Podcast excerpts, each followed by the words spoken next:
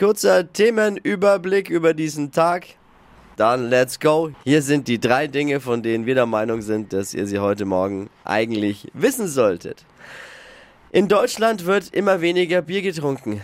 Also ich sag mal so, das ist nicht mehr mein Land. Ne? Skandal. Das Statistische Bundesamt sagt, der Bierabsatz dieses Jahr wird um 3,5 Prozent sinken. Was ist denn los? Dafür steigt bald der Glühweinumsatz, wenn es weiter so geht. Oh, ja, stimmt. Kommt noch dicker für die Brauereien. Das Wacken-Festival droht ins Wasser zu fallen. Versinkt im Schlamm.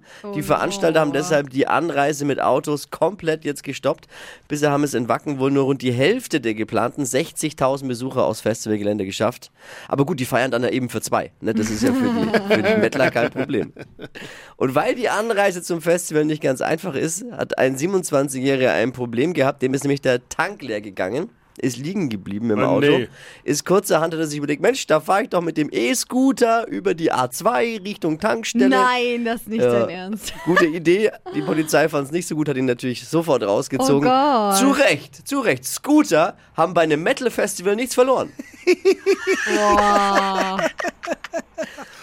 Oh mein Gott. Hyper, hyper. Unsere DFB-Frauen haben bei der WM in Australien überraschend prominenten Besuch aus der Heimat bekommen. TV-Star Elton hat gestern eine Trainingseinheit besucht Ach, und was? will jetzt das Nationalteam auch morgen im Stadion unterstützen. Also entweder ist Elton ein großer Fan vom Frauenfußball oder er hat mitbekommen, dass Alexandra Popp wieder Single ist. Man weiß es nicht. Oh Mann.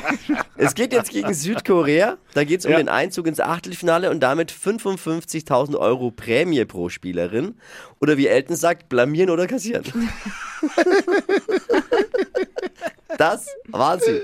Die drei Dinge, von denen wir der Meinung sind, dass ihr sie heute Morgen eigentlich wissen solltet. Ein gewohnter Service der Flo Kerschner Show.